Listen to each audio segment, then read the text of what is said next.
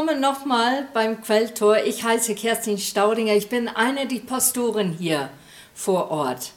Letzten Sonntag hat Christian über den Heiligen Geist geredet und er hat einfach beschrieben, wie er allgegenwärtig ist, allwissend ist und dass er unser Kraftgeber ist und dadurch allmächtig. Und was mich berührt hat, ist, dass Menschen nach vorne gekommen sind, für Gebet und haben gefragt nach dieser Kraft, dass die nicht Dinge in ihrer eigenen Kraft machen, sondern wirklich der Kraft Gottes erleben. Und es war wirklich eine bewegende Gottesdienst. Ich möchte weiter hineingehen in der Kraft heute, aber diese Power, erleben. Diese Power, der beweist sich durch verschiedene Arten und Weisen in unserer Alltag und auch in der Bibel. Und da möchten wir gleich eintauchen, wo es auch stand letzten Sonntag in Apostelgeschichte 1, Vers 8 sondern ihr werdet Kraft empfangen, wenn der Heilige Geist auf euch gekommen ist, und ihr werdet meine Zeugen sein in Jerusalem und in ganz Judäa und Samaria und bis an das Ende der Erde. Mein Titel heißt heute eine Sprache mit Power. Und da kommen wir gleich dazu, was ich damit meine. Es reichte nicht aus, nur Jesus zu kennen. Es reichte nicht aus damals und es reicht heute auch nicht aus, nur Jesus zu kennen und lieb zu haben, weil Gott wollte und will es immer noch seine Kinder diese Power schenken und rüsten. Und diese Power kommt von das Wort Dynamis und das bedeutet Macht und Gewalt. Es sind schon zwei heftige Worte, wo man sagt, puh, wenn ich die höre, ist es meistens in einem negativen Sinn, eine negative Art und Weise wird das vermittelt. Aber natürlich, wenn Gott das meint, hat es eine andere Bedeutung. Er möchte das austeilen zu jeder und er möchte es freiwillig schenken zu jeder seiner Kinder. Wir wollen auf irgendeine Art und Weise Power erfahren. In unser Alltag, in einem besonderen Moment, das wollen wir erleben. Die Kraft und die Power zu haben, etwas zu tun, was über unsere Kraft hinausgeht. Wenn du Menschen kennst, die haben so viel Power, da fragst du, wo kriegst du diese Kraft her? Die Ausdauer, das immer wieder zu machen und nicht aufzugehen nicht Burnout zu erleben, sondern weiter mit dieser Ausdauer und Power dich zu zeigen. Wir wollen diese Stärke bewundern in anderen, aber wir sehnen uns auch, dass diese Stärke in uns lebendig ist. Zum Beispiel die Macht, etwas zu führen oder jemand zu führen. Oder eine wichtige Entscheidung zu treffen für unsere Leben. Wir sehnen uns nach dieser Power, die nur von Gott kommen kann. Diese Dynamis, von dem ich geredet habe, kommt direkt von Gott. Das kann nicht menschlich produziert werden. Wir versuchen es. Aber Gott ist derjenige, der beinhaltet diese Power, der ein, eigentlich in sich für uns einen Widerspruch bringt. Und das werden wir gleich lesen. Menschen verwenden Power, damit die etwas selber produzieren können in eigener Kraft. Und Gott schenkt uns diese Kraft und diese Power, etwas anderes zu vermitteln, und zwar zu sagen, ich lebe in dir. Ich bin lebendig in dir. Und zwar hat der Prophet Zachariah das gesagt in Kapitel 4, Vers 6. Da lesen wir, was du vorhast, wird dir nicht durch die Macht eines Heeres und nicht durch menschliche Kraft gelingen. Nein, mein Geist wird es bewirken. Das verspreche ich dir, der Herr, der allmächtige Gott. Diese Kraft, die wir von letzten Sonntag gehört haben, ist nicht nur direkt von Gott gegeben, sondern Gott bräuchte auch ein Gefäß, diese Kraft und Power hinein zu tun. damit es eine Wirkung hat. Sozusagen, wie wir letzten Sonntag gehört haben, wir müssen uns zur Verfügung stellen, so wie Maria es gemacht hat oder Paulus oder Petrus. Man hört in der Bibel, dass Gottes Geist fiel auf ihn, dass Gottes Geist fiel auf sie.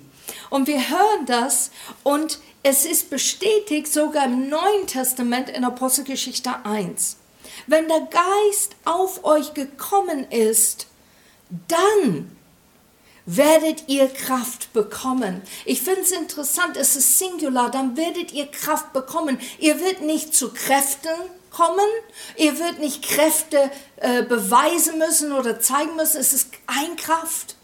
Und diese Kraft hat so viel Macht und Gewalt im positiven Sinn, dich vorwärts zu bringen und Menschen zu helfen und Gott zu offenbaren. Das ist der Grund, warum wir diese Kraft Gottes in uns lebendig wirken lassen müssen durch den Heiligen Geist. Und der Heilige Geist ist der Mittel, der diese Dynamis besitzt und behält. Und wenn wir es Heilige Geist in uns haben, dann hat es diese Auswirkung.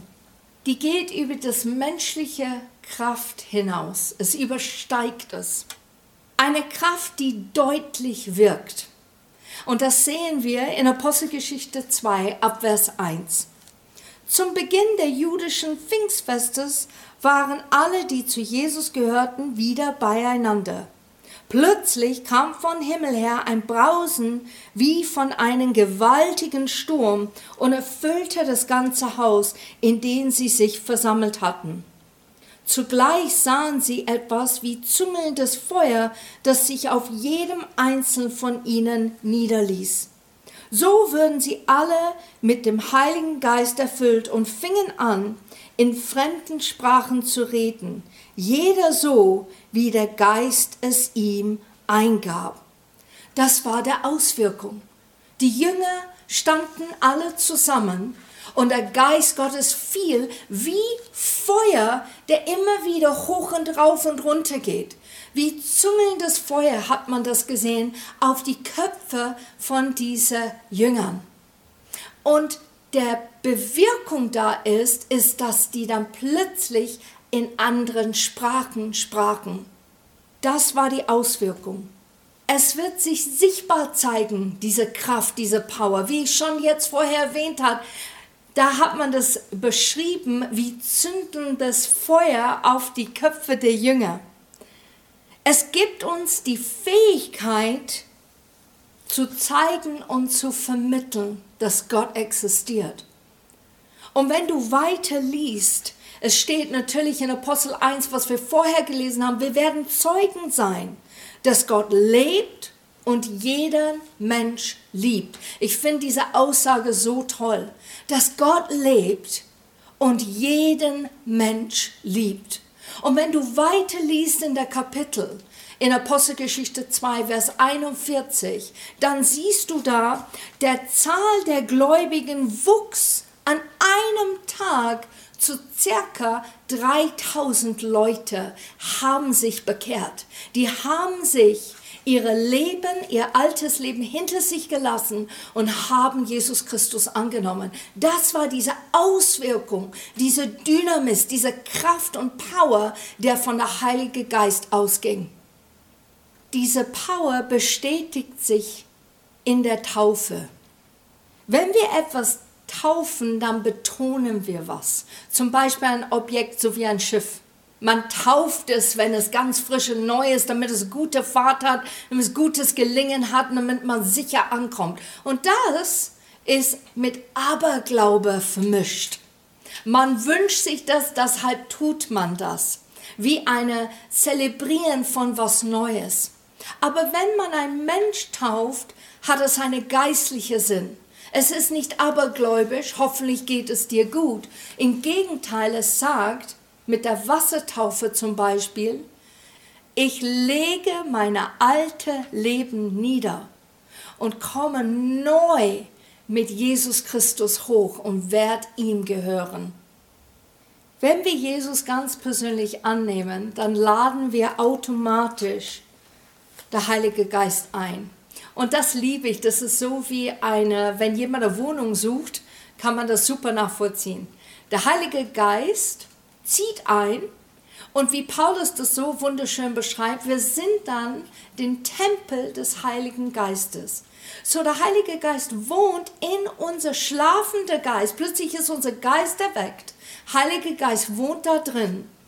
Und mit dieser Wassertaufe haben wir diese Bekenntnis, ich gehöre zu Jesus Christus. Und Wassertaufe ist wichtig für Christen. Es ist wichtig, eine Proklamation zu machen, eine Deklaration zu der Welt, zu sagen, ich stehe hier und ich verleugne nicht Christus. Ich stehe hier und ich bin ein wahrer Christ. Und ich mache diese Entscheidung. Ich glaube, Gott hat das wirklich so eingebaut in der Bibel, damit wir, weil wir Menschen sind, der sehr gerne Bilder hat, dass wir das nicht vergessen, was an diesem Tag passiert ist. Und wir möchten euch ermutigen, am 24. Juli werden wir an der Burger ein Wassertaufe auch machen in der Gottesdienst.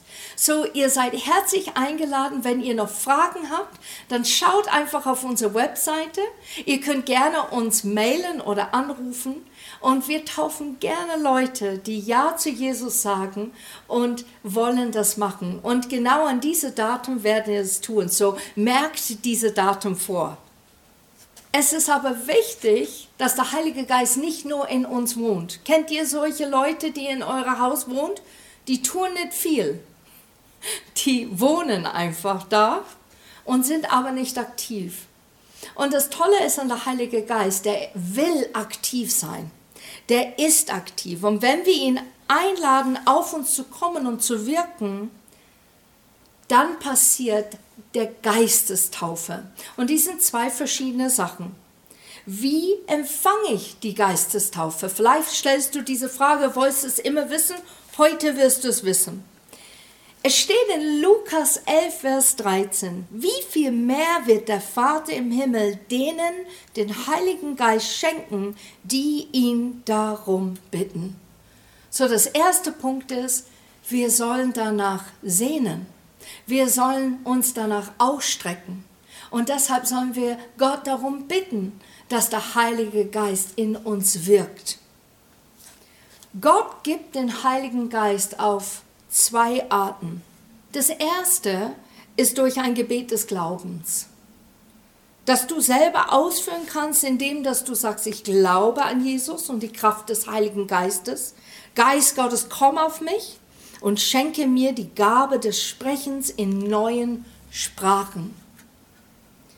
Oder durch Handauflegen und Gebet. Und das passiert in Gemeinden, wo wir zusammenkommen. Und Apostelgeschichte 8 schildert das super, ab Vers 14. Als nun die Apostel in Jerusalem davon hörten, dass die Leute in Samarien Gottes Botschaft angenommen hatten, schickten sie Petrus und Johannes dorthin. Die beiden Apostel kamen in die Stadt und beteten für die Gläubigen, dass Gott ihnen seinen Heiligen Geist schenken möge. Denn bisher hatte keiner von ihnen den Geist empfangen. Sie waren nur auf den Namen des Herrn Jesus getauft worden. Als ihnen die Apostel nach dem Gebet die Hände auflegten, empfingen sie den Heiligen Geist. So, wenn wir die Hände auf jemand legen und beten bewusst, dann sind wir auch bewusst, dass Gott uns als Gefäß nutzt, den anderen Mensch zu berühren in diesem Augenblick mit der Geist Gottes. Und wenn wir das tun, dann bekommen wir diese Fähigung, diese Befähigung von Gott. Und das bringt uns näher zu Gott. Aber wir haben Auswirkungen in unser Leben, der immer auf Gott zeigt. So, wir bekommen den Geist Gottes auf uns und zugleich eine himmlische Sprache, die nur Gott versteht. Und wer ist es? Der Vater, Jesus und der Heilige Geist, die verstehen diese Sprache, die wir bekommen direkt von ihm. Und vielleicht fragst du dich, was bewirkt das Reden in neuen Sprachen? Es ist ein übernatürlicher Beweis für die Geistestaufe, so wie eine Wassertaufe dich bestätigt, wenn du nass bist dass du das gemacht hast. Der Geistestaufe beweist es, indem dass er dir eine neue Sprache schenkt. 1. Korinther 14, 18. Ich danke Gott, ich rede mehr in Sprachen als ihr alle. Es ist wichtig zu verstehen, dass Gott gab eine völlig andere Sprache und nicht eine andere Dialekt oder eine Fremdsprache. In Apostelgeschichte 2 wird beschrieben, dass die Fremdsprachen bekamen. Und dann konnten sie sich verständigen mit allen Leuten, die verschiedene Sprachen herrschten in dieser Zeit an diesem Ort. Aber es wird auch in der Bibel weiter erklärt, dass eine Sprache gibt, das wir nicht einmal verstehen. Und zwar in 1. Korinther 4,19. Aber in der Gemeinde will ich lieber fünf Worte mit meinem Verstand reden, damit ich auch andere unterweise als 10.000 Worte in einer Sprache. Hier wird schon geschildert, es ist was anderes, der nicht so verständigen kann wie eine Sprache, die wir selber besitzen. So es muss doch einen Unterschied geben von unserer Sprache und dieser göttlichen Sprache. Es bereichert unser Glaubensleben enorm. Und wie meine ich das? Wenn wir in diese neue Sprache beten, es erquickt und erfrischt uns. Es bringt uns näher an Gottes Herzschlag als je zuvor. Er versteht alle, was wir meinen, wenn wir in diese Sprache reden. Diese himmlische Sprache. Man nennt es auch Zungengebet. Aber ich liebe das himmlische Sprache. Das ist wie ein Geschenk. Du bist plötzlich in ein neues Land eingezogen und du bekommst jetzt die Zugang zu einer himmlischen Sprache, wie du dich verständigen kannst mit Gott. Ich merke dasselbe, wenn ich im Lobpreis bin und mir reicht es nicht aus, Gott einfach zu sagen, ich liebe dich oder ich bin dir so dankbar. Und dann fange ich an, in diese himmlische Sprache zu sprechen und es füllt mich, aber ich weiß, es trifft den Herz Gottes direkt, weil er weiß und versteht, was ich damit sagen will. Das Zweite, es ist ein Zeichen für den Ungläubigen. Hier steht es in 1. Korinther 14, 22. Daher sind die Sprachen zu einem Zeichen, nicht für die Glaubenden, sondern für den Ungläubigen. Die Weissagungen aber nicht für den Ungläubigen, sondern für den Glaubenden.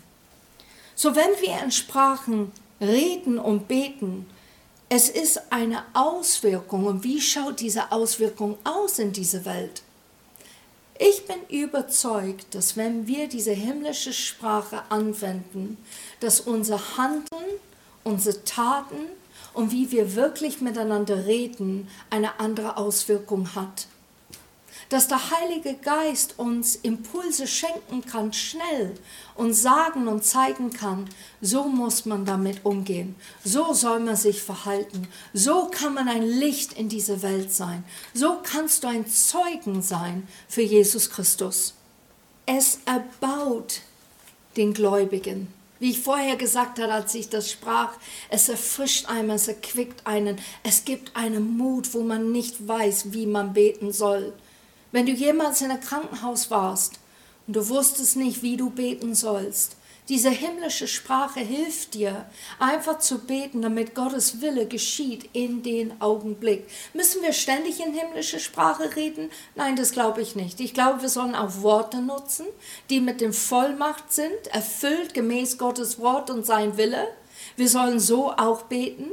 Aber diese himmlische Sprache ist wie eine riesige Stütze in unsere Leben, das zum Ausdruck zu bringen, damit Gott es versteht und damit unsere Herz und unsere Seele erleichtert wird in Augenblicken und Momenten, wo wir es vielleicht dringend brauchen. Steht in 1. Korinther 14,4 Wer in eine Sprache redet, erbaut sich selbst. Wer aber weissagt, erbaut die Gemeinde. Da sind diese zwei Unterschiede deutlich aufzuzeichnen, damit die Leute es verstehen und begreifen, um was es ging. Es hilft uns im Gebet. Steht in Römer 8, Vers 26. Ebenso aber nimmt auch der Geist sich unserer Schwachheit an.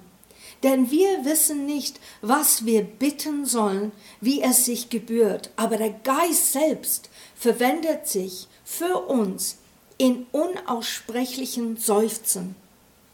So Gott übernimmt in dem Moment, wo wir diese neue Sprache anwenden und verwenden. Ist das nicht toll? wie unser lieben Vater im Himmel ist. Er weiß, dass unsere Sprache nicht reicht, ihn zu loben und ihn anzubeten und wirklich das auszudrücken, was in unser Herz eigentlich abgeht. Aber genauso ist es so eine Stütze und Hilfe, wenn wir in einer Not stehen, wenn Umstände und wir wissen nicht, wie wir beten sollen. Wir können diese himmlische Sprache anwenden.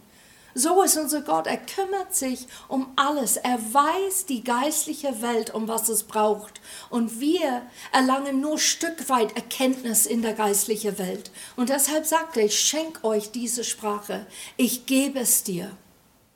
Wie erlaube ich dies in meinem Leben? Ich glaube, das ist eine wichtige und gute Frage. Der erste Punkt ist, vertraue Gott.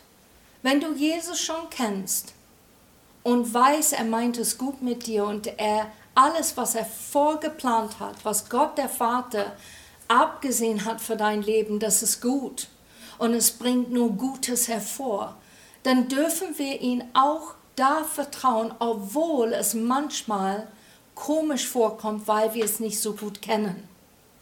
Der zweite Punkt ist, wir sollen wie in Lukas 11, Vers 13 darum bitten. Wir sollen der Heilige Geist bitten, dass er Auswirkung hat in unser Leben, dass er wirklich da sesshaft wird in diese Tempel, das wir darstellen. Er soll sich wirken, wie er möchte. Und wenn er diese himmlische Sprache nutzen will, dann soll es dir freiwillig schenken. Das dritte ist, wir brauchen Glauben. Und man sagt es so leicht, aber im Grunde genommen, wenn du deinen Alltag betrachtest, brauchst du Glauben so oft in den Alltag. Du brauchst es für kleine Sachen, für große Sachen, für Entscheidungen, für Telefonaten, Gesprächen. Für deine eigenen Gedanken brauchst du Glauben. Und hier ist es nicht anders. Wir brauchen Glauben, dass wir das empfangen haben. Gott sagt, wenn du etwas bittest, dann empfang, als ob du es hast, obwohl du es vielleicht noch nicht physisch sehen kannst. Und so ist es mit dieser himmlischen Sprache. Wir sollen glauben, dass wenn wir beten oder wenn uns die Hände aufgelegt wird und jemand von uns betet, dass wir diese himmlische Sprache empfangen haben. Ich kann mich erinnern, mit der Hemmschwelle, als ich nach Deutschland kam. Ich konnte nicht so viele Vokabeln. Und ich hatte so aber diese große Drive, wirklich mit Leuten zu, zu reden, um mich zu verständigen. Und ich glaube, das war ein Pluspunkt für mich, weil ich bin ständig über meine Hemmschwelle gestolpert, immer wieder und immer wieder neu und habe gesagt, boah, ich muss diese Sprache jetzt lernen. Ich will mit Leuten unterhalten. Und ich glaube, das ist genau dasselbe mit dieser himmlischen Sprache. Wie sehr willst du diese Tiefe von Gott erleben? Wie sehr willst du geistlich verknüpft sein mit deinem himmlischen Vater, mit der allmächtigen Geist Gottes und sehen, was Jesus wirklich für dich getan hat, indem du diese himmlische Sprache sprichst? Und das vierte Punkt, und das ist das Wichtigste, gib nicht auf. Wenn jemand für dich gebetet hat und da kommt vielleicht nicht so ein Schwalm von Sprache und du zweifelst dran, dann gib nicht auf. Du bist tapfer in so vielen Bereichen deines Lebens. Du stehst auf und du machst weiter. Und so ist es mit geistlichen Dingen. Wie viel mehr eigentlich mit geistlichen Sachen? Weil wir es nicht sehen und manchmal nicht spüren sollen wir nicht aufgeben, sondern wirklich da reinpressen und sagen, ich erwarte das, ich glaube das, ich vertraue Gott und ich habe darum gebeten und deshalb schenkt er, weil er schenkt freiwillig seine Kinder. Wenn du jetzt zu Hause bist, habe ich einen kleinen Tipp für dich. Such dir einen Platz aus, wo du einfach allein bist. Und jetzt werden wir ein Gebet machen, wo du nachbeten kannst. Wenn du keine Möglichkeit hast, am Sonntag zu kommen, keine Möglichkeit hast, mit jemandem zu beten, kannst du es jetzt genau in deinem Zimmer machen. Und was wir machen werden, ist, diese Art des Gebets, was ich vorher erwähnt habe, werde ich nochmal wiederholen und dass du es einfach laut nachsprichst. Und mit dieser Erwartung, dass Gott dich begegnet und dir eine himmlische Sprache schenkt. Ich glaube an Jesus und die Kraft des Heiligen Geistes. Geist Gottes, komm auf mich und schenke mir die Gabe des Sprechens in neuen Sprachen. Amen. Wenn du eine Möglichkeit hast, in die Gemeinde zu kommen, dann komm gerne auf Christian und mir zu. Sprich uns an, wir beten gerne für dich.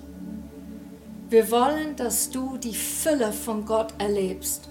Und das ist ein Teil von seiner Fülle. Wir wünschen für jeder Einzelne, der schon diese himmlische Sprache kennt und hat, verwende es nochmal und immer wieder. Manchmal vergessen wir diese Dinge und wir brauchen ein bisschen Revue passieren zu lassen oder wieder eine neue Erinnerung. Ich nutze diese Sprache nochmal. Ich möchte euch ermutigen, spreche in diese himmlische Sprache. Gott liebt es zu hören und es hat eine Auswirkung in dein Leben. Eine gesegnete, erfülltes Woche.